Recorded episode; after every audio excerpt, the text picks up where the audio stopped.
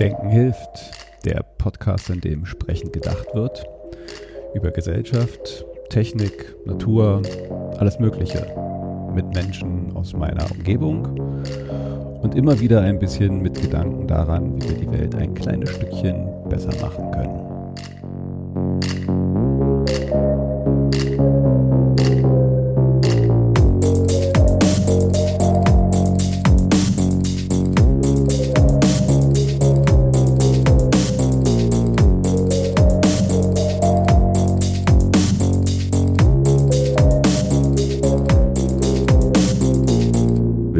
Willkommen zu Denken hilft. Eine spontane Pfingstaufnahme. Ähm, und zwar mal wieder mit Sayen. Ah, hey Sayen. Hello. Ein halbes Jahr, glaube ich, schon fast her jetzt, dass wir das letzte Mal, ja, das letzte Mal äh, uns ausgetauscht über Recap, äh, Review auf 2020. Ja, das ist wirklich voll lange her. Ja. Also äh, Hälfte des Jahres fa fast, äh, ist ja auch ein schöner Punkt nochmal äh, zu reden über äh, Dinge, die passiert sind, vielleicht auch direkt. Äh, ich habe aber ein, ein spezifisches Thema, dem ich den heutigen Podcast mehr widmen möchte. Und zwar äh, das Thema Impfen und Impfzentrum. Ähm, da bist du ja äh, eine Expertin, könnte ich jetzt mal sagen, oder? Also Expertin würde ich jetzt nicht unbedingt sagen, aber.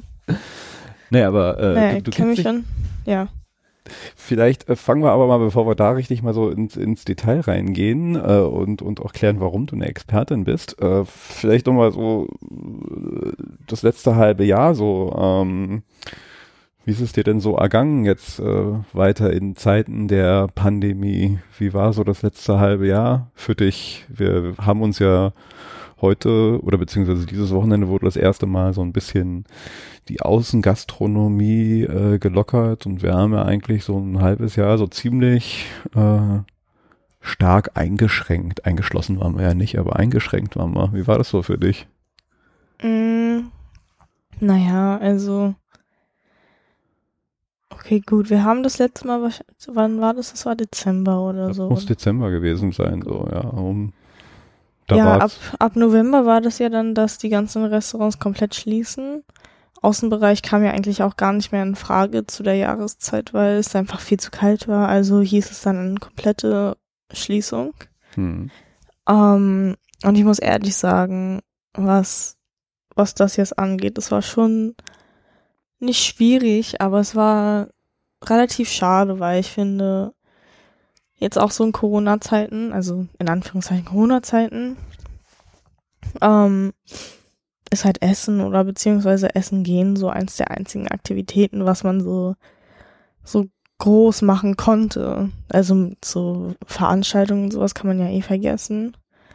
Und dann war das halt meistens noch im Sommer so, dass man sich dann mit seinen Freunden auf einen Kaffee getrunken, äh, getroffen hat und sich dann irgendwie draußen hingesetzt hat oder dann vielleicht doch irgendwo in einem Restaurant essen gegangen ist und dann musste man halt seine Sachen ausfüllen. Aber das war halt so das Größte, was man machen konnte.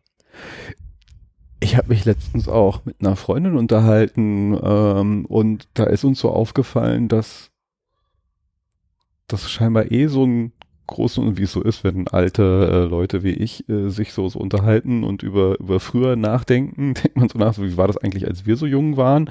Und wir sind so ein bisschen darauf gekommen, dass es da gerade äh, einen relativ großen Unterschied gibt zwischen wie wir damals, als wir unterwegs waren, so Gastronomie genutzt haben oder wahrgenommen haben und wie es jetzt so ist. Also bei mir, ehrlich gesagt, so um die 20 rum war halt äh, äh, Essen gehen, in Anführungszeichen, war dann halt so, naja, hole ich mir nochmal eine Currywurst Pommes oder einen Döner. Meistens, wenn man halt irgendwie nach einer, äh, äh, äh, weiß ich nicht, durchzechten Nacht noch irgendwie äh, Hunger hatte.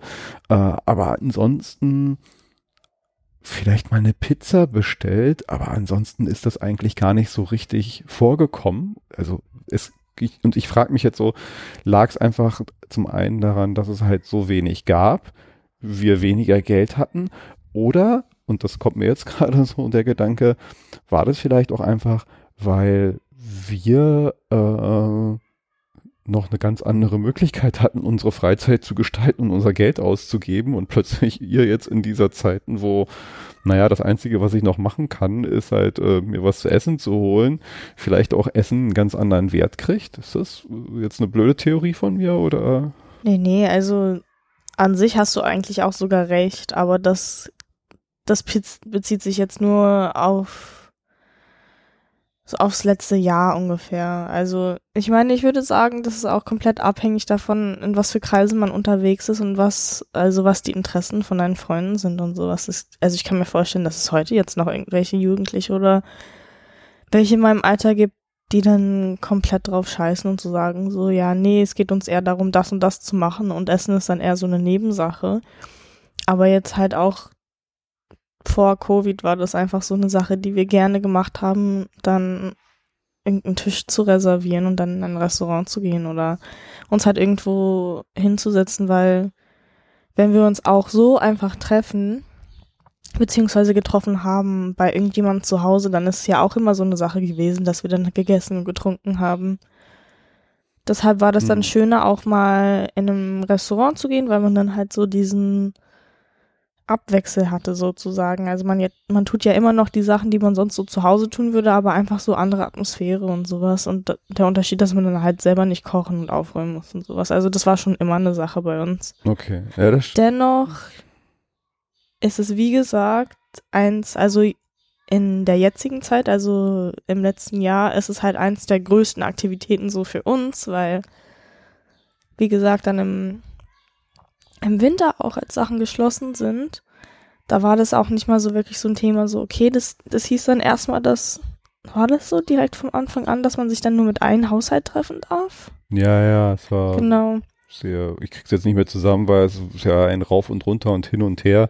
Aber ich glaube, ja, man darf sich, wo durfte sich nur noch mit einem Haushalt fünf Personen, zehn Personen, war nicht viel.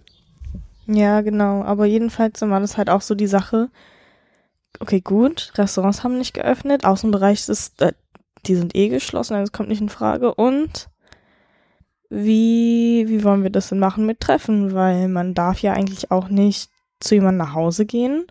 In der Öffentlichkeit treffen ist dann halt auch voll schwierig, wenn wir dann mehr als zwei Haushalte sind.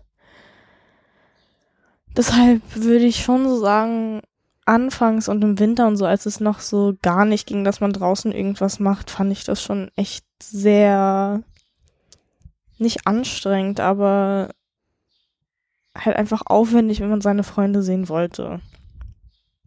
Und wir haben das trotzdem irgendwie hinbekommen. Und ich finde, dass das ist auch nicht so, also ich habe es persönlich auch nicht schlimm gefunden, weil ich weiß, dass wir halt alle so oder so nur was miteinander gemacht haben und unsere Familien und unsere engste Freunde.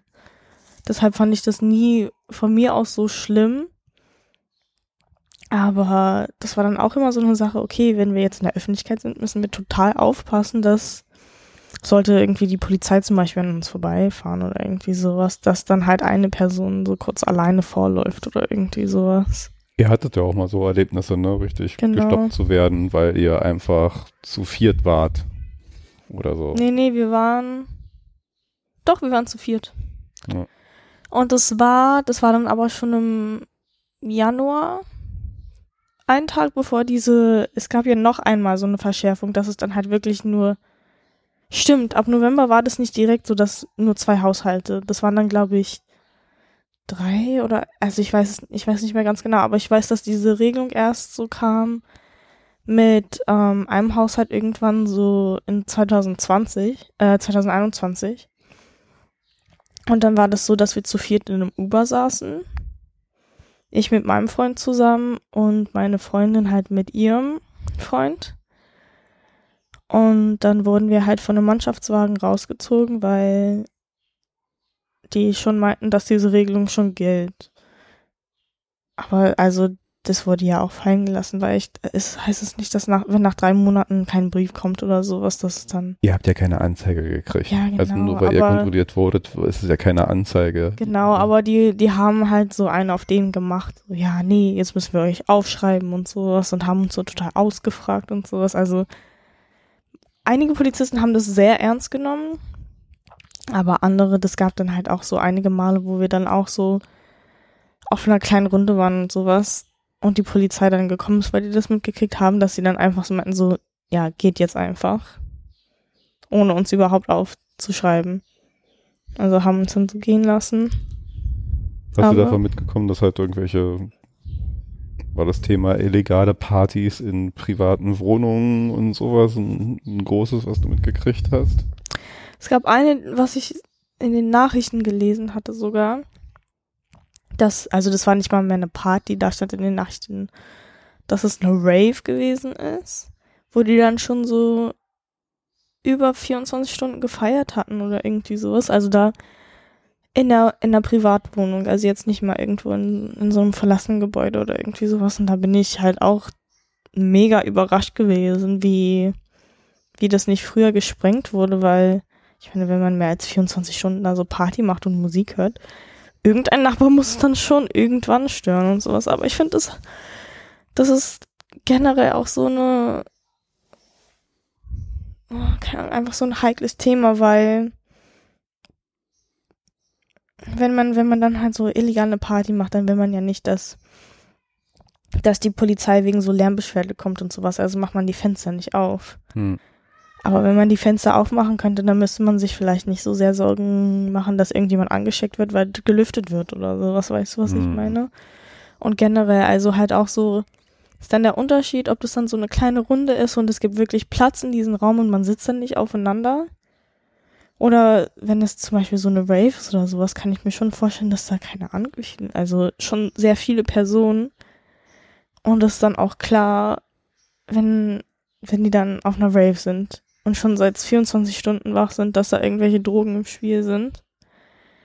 Und dann ist die Frage, wie, also, keine Ahnung, wenn die da irgendwas so sich zu sich nehmen und sowas, ob die das dann halt auch so, in Anführungszeichen, so hygienisch machen und sowas dann auch so. Wahrscheinlich nicht.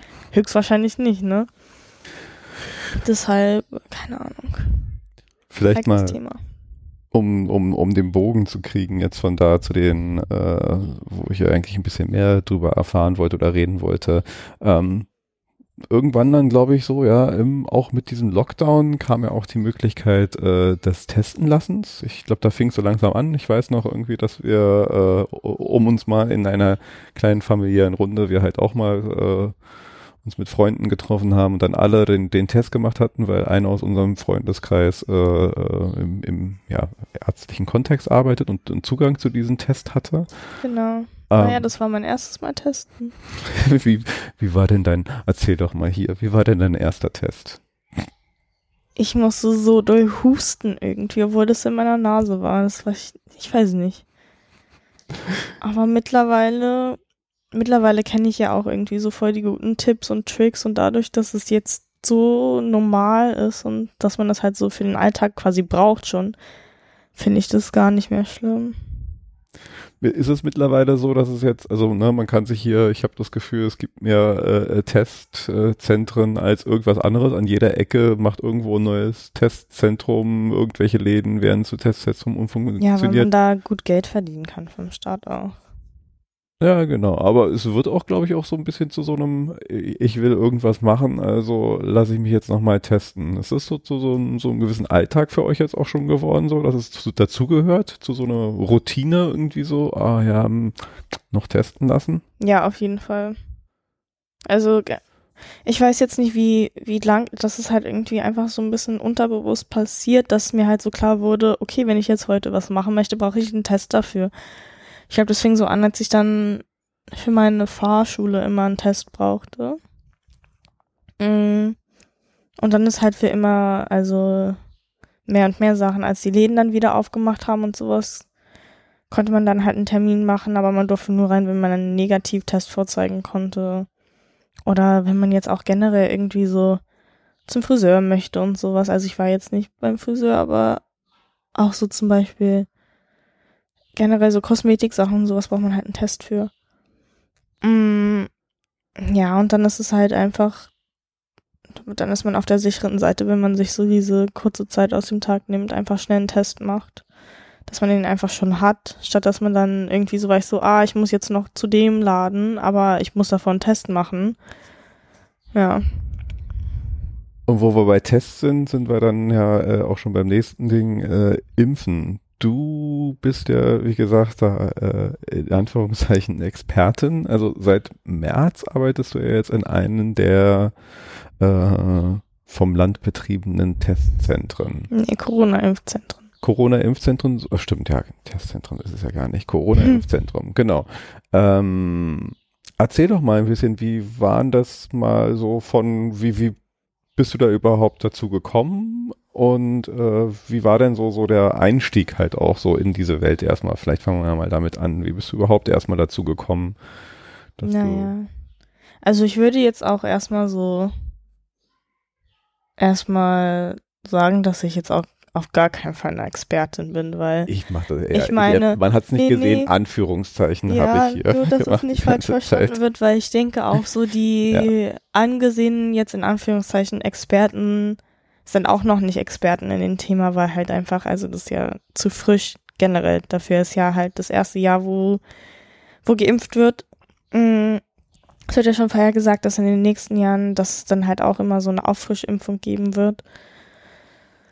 Aber es ist, also es ist ja generell eine Sache, wo halt jeden Tag irgendwie was Neues dazu rauskommt. Wo der Staat dann halt immer so sagt, so, nee, dieser Impfstoff, da muss man da und da aufpassen, sowas, weil halt konstant geforscht wird. Deshalb kann niemand, glaube ich, wirklich gerade so ein richtiger Expert sein. Aber naja, wie das so alles losging, war quasi, als ich dann, ähm, naja, es war Anfang des Jahres, ich wusste, ich brauche auch einen Job. Eine Freundin von mir macht eine Ausbildung zur Rettungssanitäterin. Mhm. Und dadurch, also die, die meisten, also fast alle Impfzentren oder ja, ich glaube, der Großteil in Berlin, die arbeiten alle mit ASB zusammen, also halt Arbeiter, Samariter Bund. Und also die meisten, das, die haben alle halt so, da ist auch die DLRG, Rotes Kreuz, äh, mhm. die Johanniter, also halt so all diese ganzen Organisationen. Ja, diese ganzen Organisationen. Das sind so eigentlich die Hauptarbeitsgeber sozusagen. Also ich, wenn ich das jetzt richtig verstanden habe, auch von meinem Vertrag her, ist man dann halt, arbeite ich quasi für die ASB. Mhm. Mm. Die Freundin hat das dann halt auch irgendwie durch ihre Ausbildung, hat das erfahren, hat dort angefangen zu arbeiten. Und das war ganz am Anfang, ich denke, Februar hat sie angefangen, genau. Mm. Und sie hat uns halt immer was davon erzählt, hat sich dann bei der Arbeit erkundigt und hat dann gefragt, wenn sich jemand bewerben möchte, wo die das dann hinschicken sollen, dies, das. Und dann habe ich mich mit anderen Freunden beworben. Ähm, habe dann ungefähr einen Monat nicht von denen gehört und irgendwann habe ich dann einen Anruf bekommen am Abend. Und das war auch zu einer Zeit, wo ich mich generell überall beworben habe. Also bei Cafés, bei keine, also halt überall fast. Bin dann halt bei jeder fremden Nummer rangegangen, weil ich wusste, dass ich mich überall beworben habe. Und dann ja, genau, dann habe ich am Abend einen Anruf bekommen. Es war das Impfzentrum hier in Tempelhof. Hatten gefragt, ob ich am nächsten Tag Zeit hätte, um für eine Schulung vorbeizukommen. Direkt um neun. Und dann meinte ich, natürlich, ich werde da sein. Haben mir die ganzen Sachen geschickt, die ich dann machen muss. Es gibt eine Online-Schulung, die man machen muss. Ähm, wo man dann halt alles Mögliche, also alles, was man dort wissen muss, also was jetzt Hygiene angeht, die Schutzkleidung, generell halt die Regeln im Gebäude und sowas, worauf man achten muss, halt irgendwie so, falls es ein Feuer gibt. Also halt wirklich alles, was man wissen muss, gibt es eine Online-Schulung für. Wie sind diese Online-Schulungen aufgebaut? Das ist dann so, muss sich halt ein Konto erstellen. Dann gibt es halt mehrere Lektionen. Ich glaube, das sind irgendwie so insgesamt sechs Lektionen gewesen. Und am Anfang der Lektion schaut man sich ein Video an und das sind dann halt immer, also nicht jedes Mal, bei jeder Lektion war nicht ein Video, aber bei den meisten, wie auch so für das Thema äh, Schutzkleidung zum Beispiel.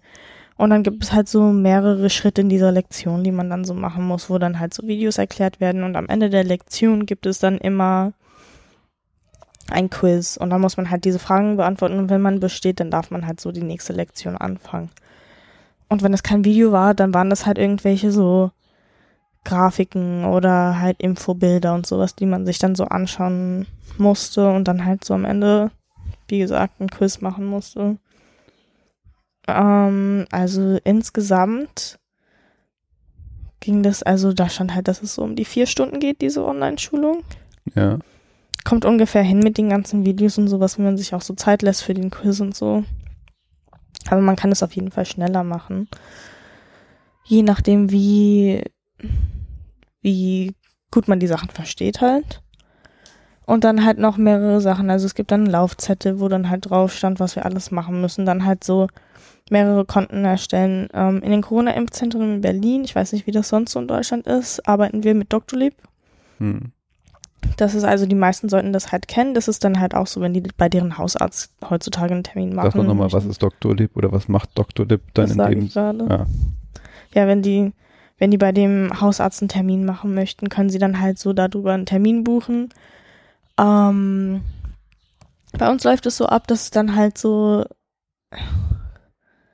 ich weiß jetzt nicht, wie es für unsere Impfgäste aussieht, aber ich weiß, wie das für uns auf der Arbeit aussieht, dass wir dann im System, das ist dann halt auch so, zum Beispiel bei der Anmeldung bei uns, es gibt dann halt immer so verschiedene Positionen. Ich bin für die Anmeldung und für die Impfdokumentation zuständig. Bei uns in der Anmeldung tippen wir dann den Namen von dem Impfgast bei Dr. Lieb ein. Wird dieser Impfgast uns angezeigt, da müssen wir halt immer, es gibt dann so einen ganzen, ganz Prozess, also von, von Anmeldung bis zur Impfung, bis zur Entlassung sozusagen. Dann muss man halt immer auf Status tippen, wo diese Menschen gerade sind. Dieser Prozess ist auch in Doctolib abgebildet oder? Genau. Genau, also dieser gesamte Impfprozess ist in Doctolib abgebildet. Genau. Ja? Also es gibt anstehend, das ist, wenn Mhm. die dann halt noch nicht angekommen sind. Wenn die ankommen und bei der Anmeldung bei einem sitzen, muss man den Status ändern auf Anmeldung. Wenn die dann in der Impfkabine ankommen, muss man die halt auf Impfung, also Status auf Impfung tun und dann, wenn die dann fertig mit dem Impfen sind, äh, auf entlassen. Mhm. Damit man halt auch sehen kann im System, wenn man dort arbeitet, wie viele Menschen noch wo sind. Zum Beispiel, wenn man dann halt nur auf Status ähm, anstehen gehen würde, dann würde man halt auch sehen am Anfang des Tages, wie viele Impfgäste an dem Tag anstehen. Am Ende des Tages, wenn es dann vielleicht nur noch, also wenn alle dann bei der Anmeldung durch sind und nur noch aufs Impfen warten, dann kann man auch nur auf Status Impfen gehen dann sieht man, ah, okay, es sind jetzt noch 30 Personen der Impfung. Ähm, nachdem die entlassen sind, sind wir durch für den Tag. Sozusagen. Also Ich würde noch mal ganz kurz, bevor wir jetzt schon richtig irgendwie diesen ganzen Ablauf reingehen, vielleicht noch mal so, so zurück, als du deine Schulungen gemacht hast. Du hast deine ganzen genau. Online-Schulungen gemacht und hattest dann nach den Online-Schulungen am nächsten Tag Genau, eine nochmal eine, richtige Schulung, eine richtige Schulung. Wie läuft die so ab? Also wie Da- wurdet ihr da nochmal eingeführt? Also was da gemacht wird, da wird dann halt auch noch, ähm, je nachdem, ob man das dann halt auch noch zu Hause gemacht hat, ähm, ein Outlook-Konto erstellt, halt damit man seinen Doktorlieb so richtig einrichten kann. Zu Hause sollte man eigentlich auch finden, äh, wir haben ein Mitarbeiterportal, wo wir dann halt so unser Dienstplan immer online, Dienstplan online sehen, wo wir dann unsere Verfügbarkeit eintragen sollen. Das mussten wir eigentlich am Abend davor machen. Vor Ort haben wir unser Doktorlieb-Konto gemacht. Ähm, was haben wir noch gemacht? Wir haben unsere Dienstausweise an dem Tag gemacht, ähm, den Vertrag unterschrieben und dann gab es einfach einen generellen Rundgang um, also im Impfzentrum. Also da wurde halt dann einfach von einem Teamleiter erklärt, was wo gemacht wird, wer für was zuständig ist ungefähr, wo man was findet, was die generellen Regeln dort sind. Also wenn man, auch wenn man die Schulung gemacht hat, wurde das natürlich nochmal erklärt. Also dann zum Beispiel so Kleinigkeiten wie, dass kein Schmuck an den Händen getragen werden darf oder dass man keinen Nagellack tragen darf und die Fingernägel so kurz wie möglich geschnitten werden soll. Warum halt darf man keinen Nagellack tragen? Gibt's einen? aus hygienischen Gründen. Mhm. Mm, Die Haare müssen zugebunden sein. Mhm. Ähm, man, also wenn, wenn es warm ist, muss die Hose dann halt auch bis unter dem Knie gehen und also halt solche Sachen. Mhm. Ähm, genau, das wurde dann halt alles erklärt. Also es gab dann eine ganze Tour vom Impfzentrum sozusagen, wo dann halt so jede Station noch erklärt wurde. Und dann hatte man auch noch die Möglichkeit, bei, bei einigen, die dort schon am Arbeiten waren, noch zuzuschauen bzw. mitzumachen. Also so ein bisschen über die Schulter und du läufst Genau. parallel mit und machst aber nicht so richtig, sondern guckst mehr zu. Genau. Das war dann sozusagen der Schulungstag. Ähm, das nächste Mal, als ich gearbeitet hatte, ging es dann eigentlich auch schon los. Ich hatte dann, glaube ich, nur, ich wurde sozusagen einarbeitet. Das, also das war dann wieder so, dass ich bei jemandem über die Schulter gucke. Aber danach war ich dann schon voll im System drin und habe das eigentlich auch nicht gebraucht, die zusätzliche Hilfe danach. Also man kommt da ziemlich schnell rein. Du hast gerade schon angefangen, es gibt unterschiedliche Stationen. Kannst du vielleicht mal, bevor wir die einzelnen, also mal so, so, so aufteilen, so was gibt's so, so von Stationen direkt so vom, vom Ankommen bis vielleicht so zum Ende? Wie, wie ist es in Zonen oder Bereiche oder Verantwortung unterteilt? Was gibt's da? Also, okay. Am einfachsten wäre, wenn ich jetzt einfach den generellen Ablauf erklären würde für einen Impfgast. Ja. Die meisten, also ich denke, jetzt haben fast alle sogar schon die erste Impfung, also fast alle. Sehr Ich viele. glaube, wir sind jetzt nochmal so zum, zur zeitlichen Verortung 24. Mai 2021. Ich habe jetzt die aktuellen Zahlen nicht nachgeschaut, aber Berlin ist schon relativ flott dabei. Ich Hm. glaube, man kann aber nicht sagen, dass alle schon Ja, die klar. erste Impfung hatten. Und es gibt unterschiedliche Erlebnisse. Naja, es gibt aber jetzt auch ich mehrere meine- Leute, die es halt beim Hausarzt haben. Das ist ja was anderes als wir. Aber dann halt für die Menschen, die dann schon in einem Impfzentrum waren, werden das dann jetzt erkennen. Also das ist jetzt aus der Sicht des Impfgasts. Man kommt rein. Bei uns in Tempelhof ist es so, man kommt dann über den Parkplatz sozusagen. Und der Parkplatz, der befindet sich hinten auf dem Feld sozusagen.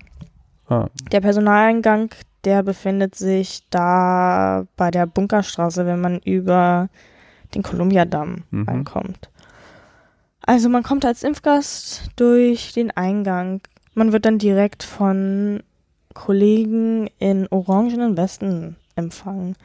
Die Team Kollegen, Orange. Genau, die Kollegen in orangenen Westen, die sind dafür zuständig, die Menschen einfach zu empfangen und weiterzuleiten. Also halt auf die Sitzplätze sozusagen. Also die werden dann in den Wartebereich geleitet. Der ist eigentlich auch direkt da, wenn man reinkommt. Werden auf den Platz zugewiesen. Ähm, von diesem Platz werden sie dann zu einer Anmeldekabine gebracht.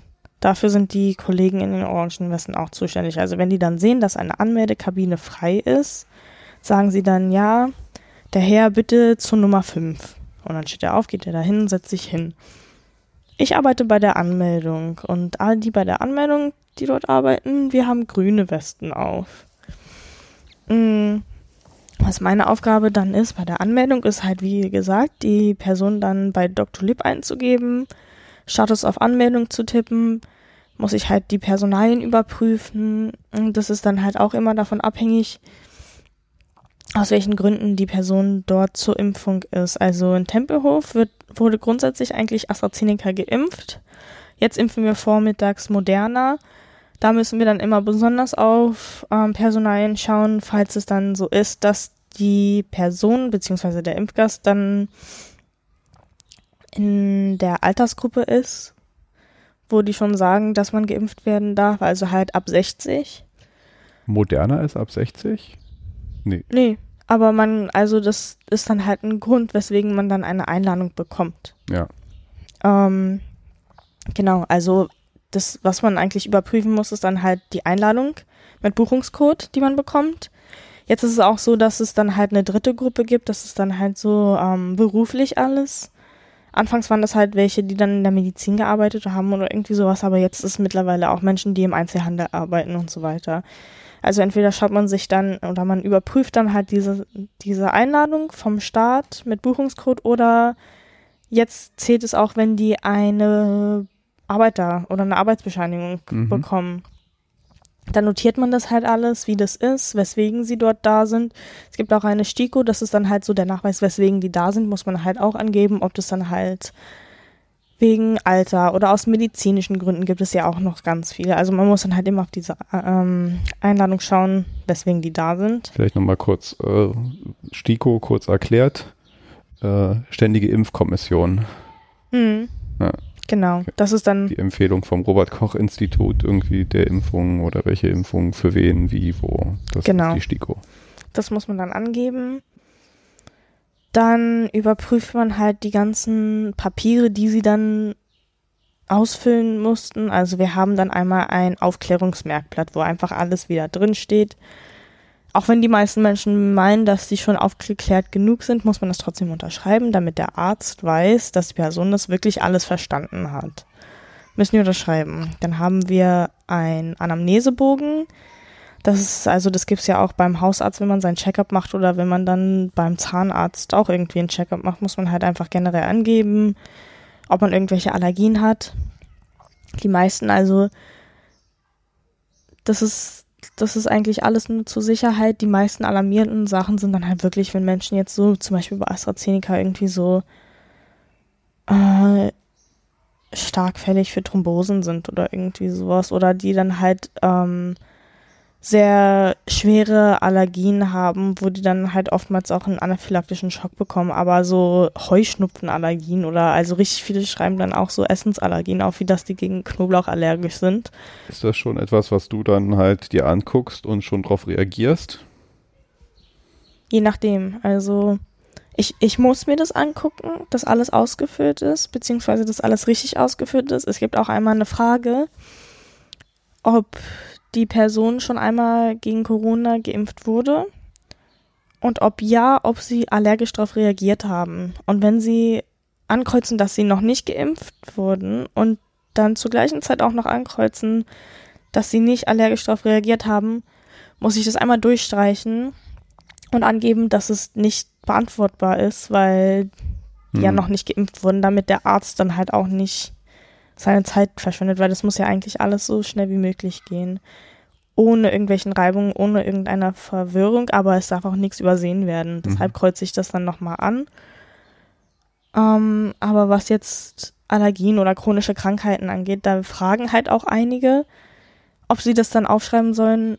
Grundsätzlich sage ich immer ja, weil ich bin kein medizinisches Personal und ich kann denen das auch nicht sagen. Ja. Ich weiß, ich weiß ja, dass jetzt eine Knoblauchallergie das jetzt nicht beeinträchtigt, ob also wie die Wirkung des Impfstoffes ist und sowas. Also das hat nichts mit der Impfung zu tun, aber ich, ich sage den Impfgast immer, ja, schreiben Sie das vorsichtshalber auf, das können Sie dann nochmal mit dem Arzt besprechen. Weil an sich bin ich nicht in der Position zu sagen, nein, das hat nichts damit zu tun.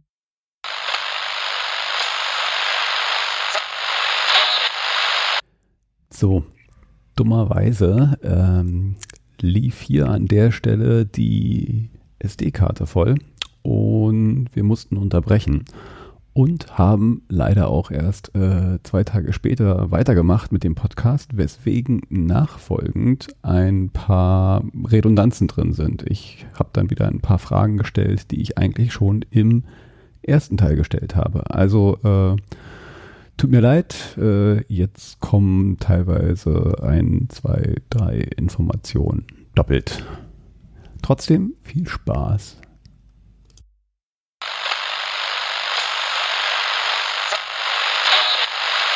Hast du dich durch äh, die Arbeit im Impfzentrum, durch die Schulung oder auch aus persönlichem Interesse jetzt intensiver mit dem Virus, der Impfung und all den drum und dran, äh, was es da so gerade ja, passiert und zu wissen gibt, beschäftigt? Naja, also natürlich. Ich meine, dadurch, dass ich auch dort arbeite, werde ich täglich da damit, also was heißt konfrontiert, aber das ist halt einfach jeden Tag das Thema und jedes Mal, wenn es dann irgendwelche Neuigkeiten gibt und sowas, besonders ähm, Neuigkeiten zum Impfstoff, was dann gemacht werden darf, welche neuen Risiken es gibt und so weiter, sind wir ja so oder so die Ersten, die Bescheid wissen. Deshalb, also ja, ich kann es ja gar nicht aus dem Weg gehen, so jeden Tag neue Informationen da so zu erfahren. Aber alleine schon so die Impfstoffe, das ist ja jetzt was, was jetzt sehr nah da dran ist, was du da tust. Äh, da gibt's ja auch viele unterschiedliche, unterschiedliche ja, Herstellungsweisen oder Wirkstoffweisen. Äh, wie weit weißt du über die Bescheid? Wie weit werdet ihr da geschult über den Unterschied zwischen einem auf mRNA-Basis bestehenden Impfstoff und, und, und, und vektorbasierenden Impfstoffen? Naja, also wir wissen Bescheid, dass, also welche die mRNA-Impfstoffe sind, welche die Vektor-Impfstoffe sind, aber in der Schulung gab es nichts dazu, weil eigentlich im Grunde genommen haben wir nichts, die Position, die ich jetzt habe dort, ich habe nichts mit dem Impfstoff zu tun eigentlich, weil ich nur dafür zuständig bin, die Menschen anzumelden und in dieser Impfkabine die Papiere, die sie bei der Anmeldung bekommen haben, zu dokumentieren.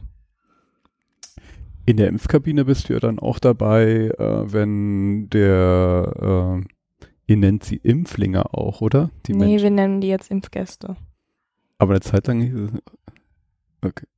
Also die Impfgäste, ähm, wenn die geimpft werden, kommt ja ein Arzt nochmal und macht auch nochmal ein Aufklärungsgespräch, oder? Oder da, da, da bekommst du ja auch nochmal eine ganze Menge mit, was es vielleicht noch so an, an, an zusätzlichen Fragen und, und äh, Informationen gibt. So, was sind so da die, die, die Fragen oder die Informationen, die noch so vermittelt werden in diesen Gesprächen? Naja, im Grunde genommen, auf unserem Anamnesebogen da muss man, oder beziehungsweise auf der anderen Seite, auf der Einwilligungserklärung, ähm, kann man dann ankreuzen, dass man keine weitere Fragen hat und dass man auf das ähm, Aufklärungsgespräch verzichtet. Das machen auch die meisten Menschen, weil die müssen sich ja auch davor das Aufklärungsmerkblatt durchlesen, wo eigentlich die meisten Informationen, also wo alles eigentlich drin steht.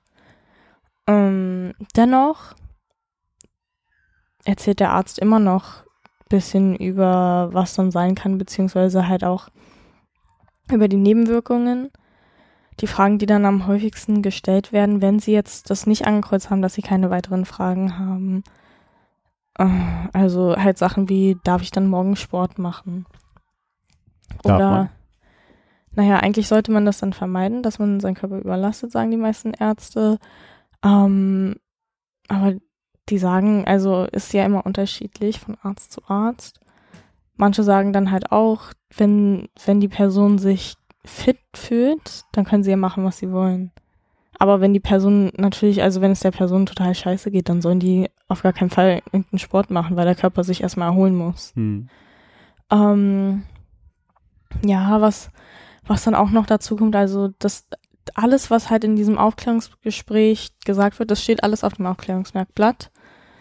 Ähm, aber halt so die Sachen wie das dass man einen schweren Arm bekommt und sowas. Da sagen die Ärzte auf jeden Fall noch was.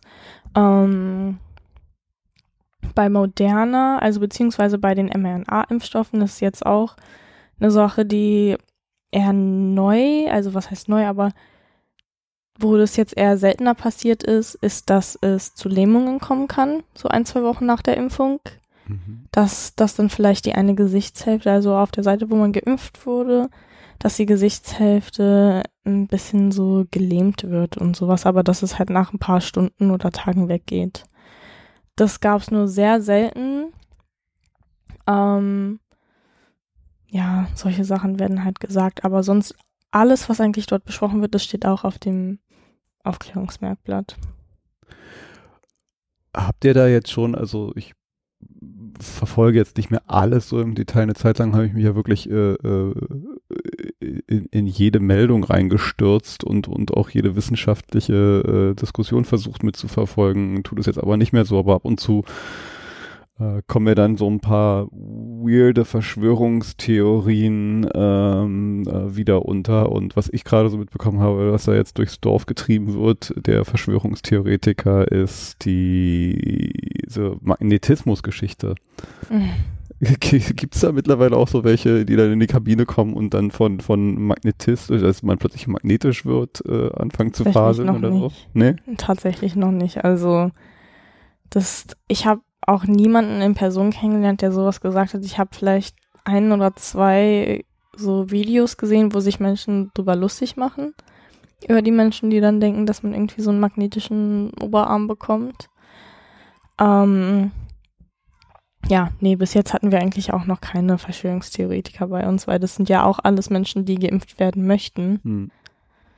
Also, ja, es gab, es gab einmal einen ganz lustigen Arzt, der hat dann auch so erzählt, um die Menschen dann so ein bisschen so aufzulockern und sowas. Bei den Nebenwirkungen hat er dann immer so am Ende so einen kleinen Joke gemacht, so, ja, es kann ja auch sein, dass, dass sie in den nächsten paar Tagen eine kleine Stimme im Kopf haben, die sagt, kauft alles von Microsoft oder irgendwie sowas, so kauft die ganzen Microsoft-Produkte ein, auch so, ja, Bill Gates, Ja. bla bla bla. Aber das war auch alles so witzmäßig und das hat dann auch jeder direkt verstanden, dass es ein Witz ist und fand das total lustig. Also, ja, da sind eher mehr Menschen bei uns, die sich über Verschwörungstheoretiker Theoretikern lustig machen, als Verschwörungstheoretiker. Ja. Ähm, ich weiß gar nicht, äh, da wir ja jetzt hier nochmal äh, ein paar Tage später aufnehmen mussten, weil die Karte voll war, äh, übrigens, ne, das merkt man ja jetzt nicht, wir hatten jetzt dieses Gespräch unterbrechen müssen. Äh, insofern kann ich mich gar nicht mehr genau daran erinnern, wie weit wir auf diese unterschiedlichen ähm, naja, Hierarchien würde ich es jetzt nicht nennen, aber ihr habt ja sehr unterschiedliche Verantwortungsbereiche, Teams, Rollen, äh, die, die, weiß nicht, es gibt Blauwesten, Ja, ich- Gelbwesten. Nee, ich schaue nur so, weil ich mir jetzt auch tatsächlich nicht sicher bin, ob wir das schon mal besprochen hatten, also ob wir das schon aufgenommen haben oder nicht. Äh, worauf ich jetzt hinaus will, äh, was ich zumindest ähm, mitbekomme, weil einmal du mir Sachen erzählst äh, und zum anderen, weil ich äh, durch dich auf diesen einen Meme-Account gestoßen bin, ähm, dass da ja scheinbar sehr unterschiedliche äh, ja, Typen, äh, nenne ich es jetzt mal, wahrscheinlich in diesen, in diesen äh, äh, Teams sind. Kannst du so ein bisschen Ja. was vielleicht nochmal also sowohl stereotypenhaftes, aber vielleicht nochmal so erstmal so allgemein die unterschiedlichen äh, Teams, die, bei, die es bei euch gibt und die Verantwortungsbereiche und halt auch so, so, so überhaupt Leute, die da arbeiten. Das ist ja dann ein relativ Riesenbetrieb mit, mit äh, vielen Prozessen und, und äh, involvierten äh, äh, Ja. Ähm, okay, gut, ich bin mir eigentlich ziemlich sicher, dass ich das am Anfang erklärt hatte, welche Farben es bei uns gibt und wer, also wer dort arbeitet und wer dafür zuständig ist. Genau, zum Anfang Aber- haben wir schon mal ein bisschen was äh, darüber. Genau, soll ich noch einfach. Erzähl doch nochmal so ganz kurz nochmal äh, ein kurzer Abriss. Okay, also wir haben einmal die Grünwesten. Da, das bin ich, bin die Grünweste. Ich sitze an der Anmeldung und in der Impfkabine und mache dort die Dokumentation. Dann haben wir die orangenen Westen, die sind dafür zuständig, dann halt die Menschen irgendwie, also zu, vom Wartebereich zur Impfkabine den Weg zu sagen. Oder zu sagen, ja, einmal bitte hier lang und dorthin setzen. Dann gibt es die Blauwesten, das sind meistens welche, die eigentlich in Pflegeheimen arbeiten. Das sind dann eher so diese Betreuer, wenn jemand dann im Rollstuhl kommt, dass sie die dann halt betreuen beziehungsweise rumschieben oder ähm, wenn man aus der Impfkabine rauskommt, die zeigen einen den Weg dann zum Beobachtungsbereich. Hm. Das machen die blauen Westen. Dann haben wir natürlich die Gelbwesten. Das sind die Securities. Die sorgen für die Sicherheit. Die sind dann auch an jedem Ausgang. Und ah, unter anderem, die prüfen immer die Temperatur von Hm. einem. Was ist für ein, äh, wo ist da die Grenzwert? Also wenn man halt über wie viel ist, kommt man da nicht rein oder was ist dann? Ja, wenn man eine erhöhte Temperatur hat, dann, also ich, ich glaube nicht, dass die jemand schon so stoppen mussten bei uns. Aber ich denke, die würden dann irgendjemand vom medizinisches Personal holen und sich dann beraten lassen, was sie dann machen, ob die Person, ob das noch klar geht, ob die Person reinkommen darf oder ob sie, ob die nach Hause gehen sollen, weil es ihnen nicht gut geht. Mhm. Ja, habe ich aber noch nie mitgekriegt, dass jemand eine erhöhte Temperatur hatte. Ähm, ja, was haben wir denn noch? Dann haben wir Magenta. Die, das ist dann halt auch so das medizinische Personal, die arbeiten dann in den Impfstraßen. Das sind. Ärzte. Oder? Ja, Ärzte, Pharmazeuten. Die bereiten dann Impfstoff vor und so weiter. Mm, in den Impfstraßen arbeiten auch einige aus der Bundeswehr. Die bereiten dann halt auch manche Spritzen vor oder sind dabei, wenn Impfstoff geliefert wird. Also die haben immer unterschiedliche Aufgaben. Sind das spezielle Bereiche der Bundeswehr? Ist es der Nee, nee. Sanitätsdienst oder so? Oder nee, das ganz nee, normale das ist einfach Gefreite, ganz normale? Also ich denke, einige, die dann halt in den Impfstraßen arbeiten, die müssen irgendwie einen medizinischen Hintergrund irgendwo haben. Aber ich hatte auch gehört, dass an der Messe, dass da auch einige, also dass welche von der Bundeswehr dann auch genau dieselben Aufgaben gemacht haben, wie die eigentlich die grüne Westen anhaben. Sowas. Also ich glaube, das ist eher so eine Sache, wo das eh je nach ähm, Impfzentrum abhängig ist und welche Positionen geführt werden müssen. Ich glaube, das ist eher auch noch so eine Sache, dass Anfang, also anfangs war es so, die wussten, die brauchen Mitarbeiter, Bundeswehr kann Menschen zur Verfügung stellen. Hm. Dann ist dazu gekommen. Sonst haben wir dann noch die Farbe Weiß, das sind die, die in der Leitung arbeiten. Und die Schwarzwesten, das sind die, die bei, ja, die arbeiten bei der IT. Also wenn wir dann irgendwelche Internetprobleme oder mit dem Computer oder Tablet irgendwelche Probleme haben, dann kommen die von der IT und reparieren das. Okay, und ähm,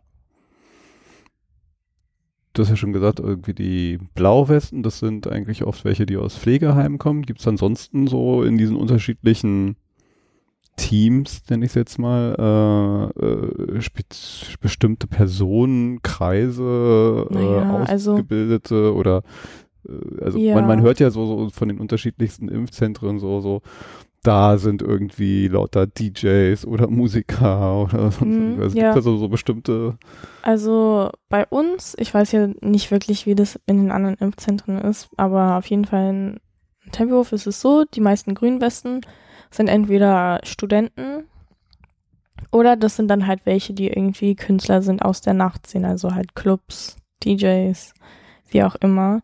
Halt eher so Menschen, die dann durch Corona nicht mehr so die Möglichkeit hatten, irgendeinen Job zu machen.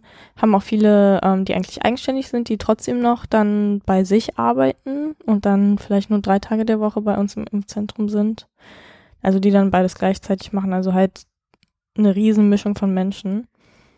Mm, Die, äh, die andere Gruppe, wo ich weiß, was das für Menschen sind, ähm, sind die Securities und das sind dann halt einfach also Sicherheitsfirmen, die dann deren Mitarbeiter zu uns geschickt haben. Also bei den grünen Westen war das eher so, dass dass wir uns beworben haben und bei den blauen und bei den gelben Westen war das eher so, dass das Impfzentrum dann gesagt hat, schau mal, wir brauchen so und so viele Menschen aus dem Bereich, wen könnt ihr uns schicken? Hm. Und gibt's da so ähm, Hierarchien oder Abgrenzungen? Also es klingt ja schon wie so eine kleine Gesellschaft so in sich. Mit immer, wenn es halt so so so Trennungen gibt zwischen Teams, gibt's ja vielleicht auch so äh, ja zwischenmenschliche Trennung oder eingezogene Hierarchien. Gibt's da Naja. irgendwie sowas, was so so ein bisschen sich auch äh, Ja, zeigt in also, diesem Impfzentrum wir- dann? wir haben ja für jede, für jede Farbe an dem Tag haben wir einen Teamleiter. Das ist dann so oder so unsere Person. Wenn wir irgendwelche Probleme haben, gehen wir zu dieser Person. Wenn irgendwas ist, also das ist die Person, wo wir dann hingehen müssen. Das sind auch die, die uns dann die Kabinen einteilen, die uns die Westen geben, wo wir uns am Ende des Tages abmelden müssen und so weiter. Ähm, aber sonst zwischen Teams, die einzigen, die dann wirklich so eine gewisse Hierarchie haben, sind die aus der Leitung. Und das ist ja eigentlich auch selbstverständlich. Hm. Aber sonst ist dieses ganze Zwischenmenschliche, wir sind alle so auf einer gleichen Ebene. Jeder hat einfach nur andere Aufgaben. Okay, Aber niemand so. hat dann eine wichtigere Aufgabe als der andere. Vielleicht allerhöchstens die Ärzte, die natürlich dann Impfstoff spritzen, aber dann, wenn man das so betrachten würde, dann würde man sagen, okay, aber dann sind es eigentlich die, die dann Impfstoff liefern und die, die dann das und das machen. Also das, deshalb, jeder macht halt eine wichtige Aufgabe. Gibt's nicht. Nicht so wirklich. Also es ist halt, diese ganze Mitarbeit und so ist ganz angenehm, weil es genau das nicht gibt. Gibt sonst da so Besonderheiten irgendwie, die halt so, so ablaufen. Ich meine, wie gesagt, das ist halt eine sehr, ich hatte, ich glaube, wir haben uns mal darüber unterhalten, da ist mir so aufgefallen, so, okay, ich aus meiner Zeit, was es jetzt auch nicht mehr gibt, äh, ist dieses Zivildienst. Ähm, wenn ich mich mit äh, Menschen, die so ungefähr mein Alter und so einen bestimmten Range habe, dann unterhält man sich halt viel so, na, und was hast du gemacht? Gedient oder Zivildienst? Ah, was? Was? Zivildienst? Und dann hat man so einen gewissen gleichen Erfahrungshorizont. Und ich habe so das Gefühl, für euch ist es jetzt irgendwie so, so, so ein gewisser äh, einmaliger Erfahrungshorizont äh, äh, zusammen in so einem Impfzentrum gearbeitet zu haben. Und da entstehen ja dann vielleicht halt auch so ein paar Dinge, die nur die Menschen erleben, die da gearbeitet haben und da so eine gewissen, also ich meine allein schon, dass es einen Meme-Account gibt, wo sich halt solche ja. Memes entstehen, zeigt für mich, dass da halt auch so eine ganz besondere ja, Kultur Art des Miteinanders, Art des Austausches, äh, gewisser Vibe irgendwie herrscht, der was anderes sein muss als, äh, ich kenne jetzt keine Meme-Accounts, die äh, äh, all die Regaleinräumer irgendwie gemacht haben. ja? Also irgendwas Aber muss das da ja. eigentlich, das, das, da stelle ich mir auch vor, dass es eigentlich auch ziemlich witzig wäre, wenn die einen Instagram-Meme-Account machen würden. Weiß nicht, aber kenne ich zumindest nicht, aber den kenne ich und da äh, scheint ja zumindest irgendwie so ein bisschen was Besonderes abzugehen bei euch. Naja, also ich glaube, ich glaube, diese, diese Meme-Seite, das wurde so oder so von einer jüngeren Person gemacht. Das, das wird jetzt nicht irgendeiner sein, der irgendwie äh, ein 60-jähriger eigenständiger Tourismusmann, also der wird es nicht sein. Es wird wahrscheinlich einer sein, der jetzt auch so in unserem Alter ist, so vielleicht Anfang 20. Und ähm, ja, es gibt natürlich, gibt es dann immer so Sachen, wo man sich dann so drüber aufregt und sowas und dann tauscht man sich halt so mit seinen Mitarbeitern aus und so und das sind eigentlich so voll die lächerlichen Sachen. Also wir, wir, wir können uns eigentlich gar nicht beschweren dort, weil wir halt einfach, also dafür, für das, was wir machen, ist die Bezahlung halt auch sehr gut und wir arbeiten mit netten und lustigen Menschen zusammen und wir tun ja auch was Gutes und sowas. Deshalb, wie gesagt, wir können uns eigentlich nicht beschweren. Aber deswegen ist es umso witziger, wenn man so über diese kleinen Dinge redet. Also zum Beispiel, ich weiß, es gibt da irgendwelche Memes mit so, dass wenn man noch nicht nach Hause geschickt wird, aber dann noch irgendwie so die Tablets abwischen muss oder irgendwie sowas. Und eigentlich sind das so voll die, voll die doofen, also First World Class Problems, weißt du, was ich meine? Aber wenn man dann halt arbeitet und man kennt es, dann weiß man ja auch so, ja, okay, das ist wirklich voll doof, jeder darf nach Hause gehen und ich muss hier irgendwelche Tablets abwischen. Natürlich lacht man dann drüber so mit seinen Mitarbeitern, weil die das dann auch mal machen mussten und so. Also, keine Ahnung, ich kann mir jetzt auch vorstellen, dass es generell auch bei der Arbeit irgendwie so eine Sache gibt, wo irgendjemand das so doof findet oder lustig findet und dann wird es so zu so einem kleinen Office Insider oder sowas. Und bei uns ist halt einfach, wir sind sehr viele Mitarbeiter. Und es sind ja nicht nur wir im Tem in Tempelhof, es gibt ja Erika Hess, dann gibt's Arena, dann gibt's Tegel, dann gibt's die Messe und, und so weiter. Und wenn man überlegen würde, wie viele Mitarbeiter das wirklich sind und im im Zentrum ist eigentlich auch fast, also dieses ganze System, diese ganze Logistik, die ist eigentlich gleich überall. Hm. Natürlich gibt es dann halt immer so ein paar Kleinigkeiten und sowas, wie die halt so deren Systeme mit so Anmelden und Abmelden dort machen unter den Mitarbeitern. Das ändert sich dann immer, aber im Grunde genommen ist alles gleich. Und dann kann man, also kann man über die gleichen Sachen lachen mit diesen ganzen anderen Menschen. Ich glaube, dadurch, dass es halt auch so viele sind, ist dann umso lustiger gibt so ein paar äh, prototypische äh, Impfgäste, wo man halt schon so seine, ah, guck mal hier, das ist wieder mm, mm, mm, so, was ja dann schnell zu so einem Meme wird, irgendwie. Die, die, die schönen klassischen, prototypischen Stereotypen. Nein, also ich meine, ich würde wirklich sagen, ich habe so viele verschiedene und unterschiedliche Menschen irgendwie so jetzt gesehen und also zu sehen bekommen durch diesen Job. Also irgendwie, jeder Impfgast ist auch irgendwie anders, aber dann gibt's halt immer die welchen, die dann vielleicht so in, in eine ähnliche Kategorie fallen würden. Aber ich würde auch sagen, dass es sehr stark von der Location abhängig ist. Also die meisten, die kommen ja auch zum, also zu dem Impfzentrum, weil es halt für die dann näher dran ist zu Hm. Hause. Manche vielleicht nicht, aber also größtenteils ist es eigentlich so, dass die, die dann halt näher dran leben, dass die dann da hinkommen. Ähm, bei uns, ja, also anfangs haben wir nur AstraZeneca geimpft und ist jetzt schon ein bisschen länger so, dass nur die, die über 60 sind, mit AstraZeneca in einem Impfzentrum geimpft werden dürfen.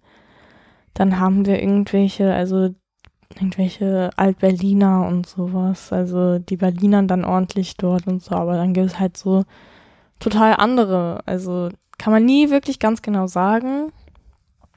Ähm, was jetzt nicht so schön war, ist, dass halt auch ein paar von den, also die, bei den Älteren gibt's dann halt auch einige, die einfach ein bisschen mehr rassistisch sind als die anderen. Bei den jüngeren Menschen gab es, also das von dem, was ich jetzt mitgekriegt habe, gab es noch keine rassistischen Kommentare oder irgendwas. Was sind das denn so für Kommentare?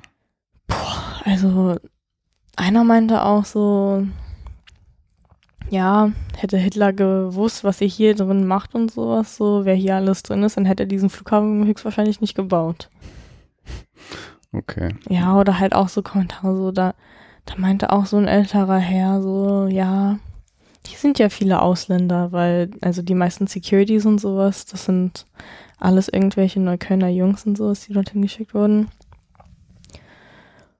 Und dann meinte er so, ja, hier sind ja viele Ausländer und dann meinte der Kollege so, hm, ja, hat nicht so wirklich, also ist nicht wirklich drauf eingegangen, weil man, also Hm, man kann nicht wirklich viel sagen. Ja, und dann, dann meinte der, der Impfgast so, ja, ihr habt euch wahrscheinlich gefreut, als ihr den Job hier bekommen habt. So ein auf den so, dass man sonst keine Arbeit hätte oder sowas. Also halt immer solche kleinen Sachen und einige können es dann ganz gut regeln und sowas, aber andere, was auch total verständlich ist, kommen damit gar nicht klar und dann kommt es halt auch zu einer Diskussion. Und ich finde, also ich, ich finde auch, dass es besonders so in, in der Situation, wo wir dann so Menschen etwas umsonst geben, dass, dass sie gar nicht in der Position sind, irgendwelche so besonderen so Ansprüche und Wünsche zu haben. Also es gab dann auch einer, der meint, er lässt sich nicht von einer Ärztin impfen, die ein Kopftuch trägt, Hm, weil die, die Impfärztin an dem Tag ein Kopftuch, eine Kopftuchträgerin war. Okay, also so richtig klassischer, schöner Alltagsrassismus. Ja, aber zum Glück ist es noch nicht so häufig vorgekommen. Es gab dann immer diese Einzelfälle. Aber ja, wie gesagt, ich bin der Meinung, dass, dass sie dann gar nicht so in der Position sind, überhaupt irgendwelche besonderen so Wünsche und Bedürfnisse, also sich, ja. Tue ich schon. Jetzt, äh, du hast ja neben dem auch, also machen wir, genau, ein Aspekt, ähm, ihr werdet auch immer da dort äh, getestet, noch nicht? Ja. oder? Also, wenn man möchte, kann man sich dort testen lassen. Das heißt, man muss sich zweimal die Woche testen lassen. Wir haben ein Testcenter dort. Das wird auch von Mitarbeitern von uns gemacht. Also es gibt dann welche, die arbeiten ab und zu bei der Teststation und an anderen Tagen ganz normal bei uns. Aber sonst, also man kann sich eigentlich auch überall testen lassen. Ja gut, mittlerweile ja, stimmt, genau. Das ist jetzt mittlerweile kein großartiges Ding, aber eine Ja. Zeit lang wart ihr schon mit einem etwas exklusiveren Auf jeden Fall. zu, zu, zu Tests. Ja, stimmt, mittlerweile ist das äh, ja überhaupt keine Besonderheit mehr.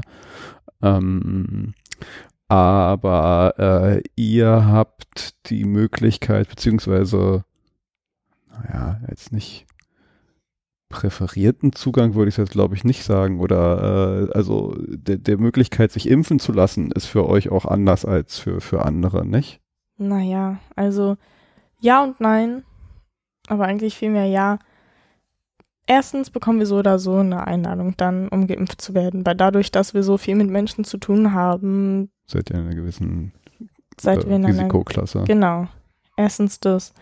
Zweitens, wie wir alle wissen, ist Impfstoff begrenzt. Heißt, das wegzuschmeißen wäre echt sehr, ja, es wäre echt sehr doof von uns. Also am Ende des Tages, wenn wir dann Impfstoff übrig haben, es gibt immer einen Case von Impfstoff, ich weiß jetzt nicht, wie viele da drin sind, aber wenn irgendwas übrig bleibt, dann machen wir auch eine Mitarbeiterrestverimpfung für die Mitarbeiter, die noch nicht geimpft sind. Heißt, wenn, wenn wir dann mit den ganzen Impfgästen durch sind und wir dann noch irgendwie zwei Charges haben, dann dürfen zwei Mitarbeiter geimpft werden. Aber das muss halt auch alles innerhalb einer Stunde passieren, weil es läuft ja auch ab und so weiter. Sonst wird es ja so oder so weggeschmissen und das wäre dann echt wirklich sehr schade, wenn es so oder so begrenzt ist. Wir machen das ja auch so, dass wir dann halt mindestens dann elf Impfgäste in der Impfstraße haben, bevor wir überhaupt einen neuen Case aufmachen. Ähm, weil der läuft nach einer Stunde ab und wenn dann nicht so viele Impfgäste sind, dann sitzt er, sitzt er die ganze Zeit da rum, geöffnet. Die Zeit ist am Laufen und niemand ist da, um geimpft Hm. zu werden. Müssen wir dann auch dann wegschmeißen, wenn es abläuft. Na, okay. Müssen halt so sparsam mit umgehen wie möglich. Ich überlege gerade, ob wir irgendwas, fällt dir irgendwas ein, was wir noch nicht besprochen haben, was vielleicht noch besonders interessant, relevant. Ja, also das Einzige, was ich jetzt noch sagen kann, ist, dass, also dass ich wirklich empfehlen kann, die äh, Meme-Seite anzuschauen. Genau, die Meme-Seite kann ich auch nur empfehlen. Also ich äh, weiß nicht, ob man jetzt mit, mit dem Gespräch vielleicht so einen kleinen Überblick hat, aber ich weiß, dass nachdem du mir so ein bisschen was erzählt hast, wie es da abgeht, äh, ich mich köstlich über diese Meme-Seite amüsieren kann. Verlinken wir auf jeden Fall. Ähm, Aber eins muss ich sagen, man darf das jetzt auch nicht zu ernst nehmen als Impfgast, wenn man sich jetzt diese Sachen anschaut. Nee, wie, die, jedes Meme ist Alles natürlich mit eine, Humor nehmen. jedes Meme ist natürlich eine Überspitzung, eine, eine ja, natürlich, aber manchmal muss man das ja noch extra sagen für einige Menschen.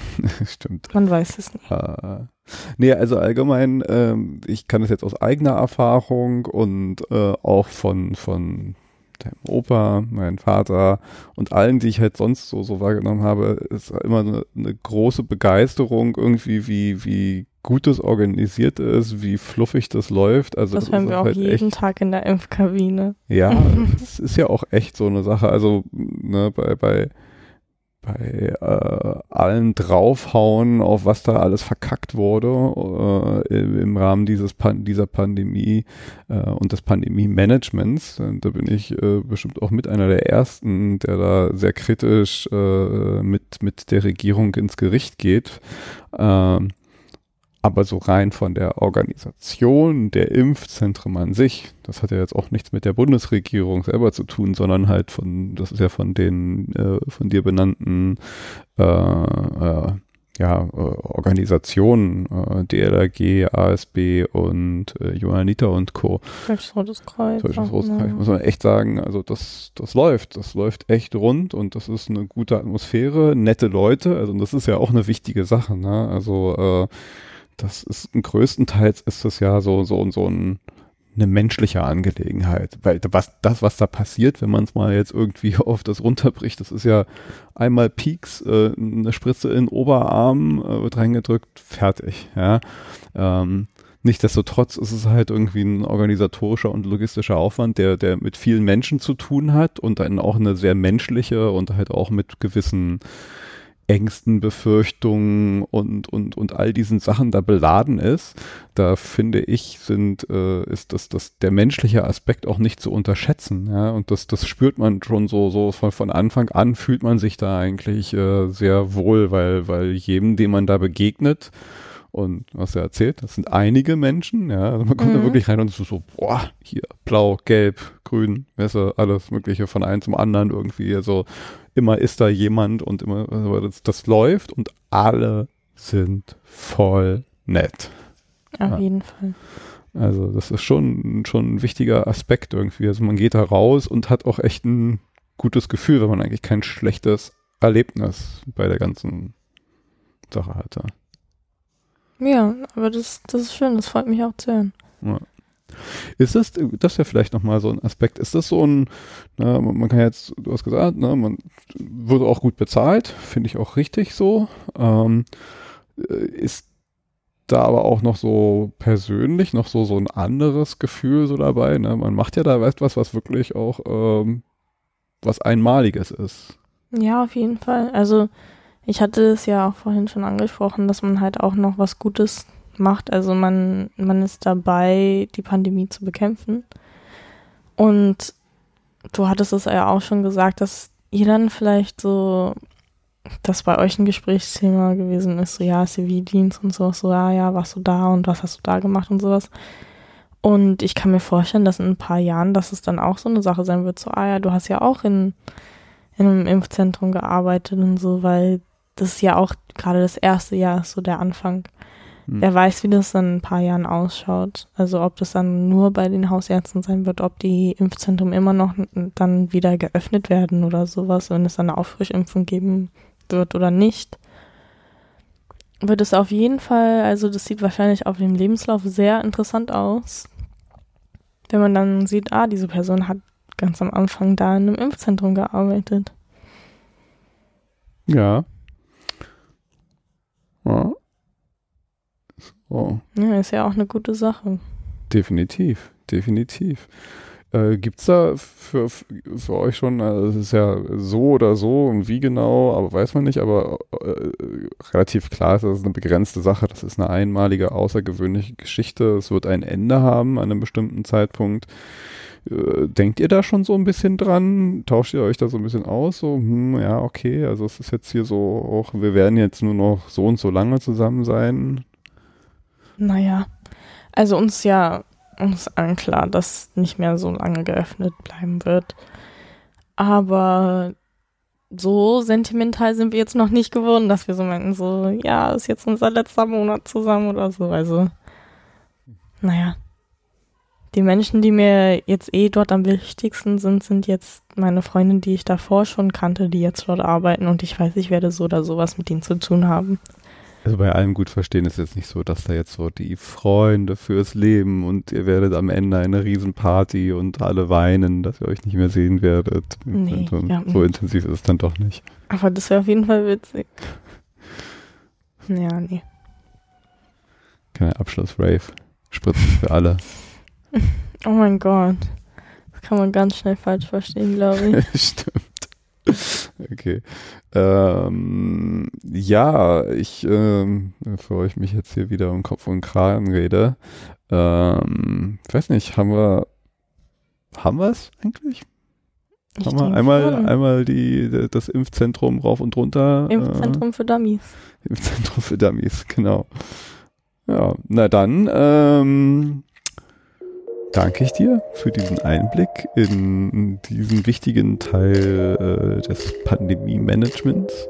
Sehr gern. Und ähm, dann hören wir uns hoffentlich bald mit einem anderen spannenden Thema wieder. Auf jeden Fall. Bis dann. Okay. Tschüss.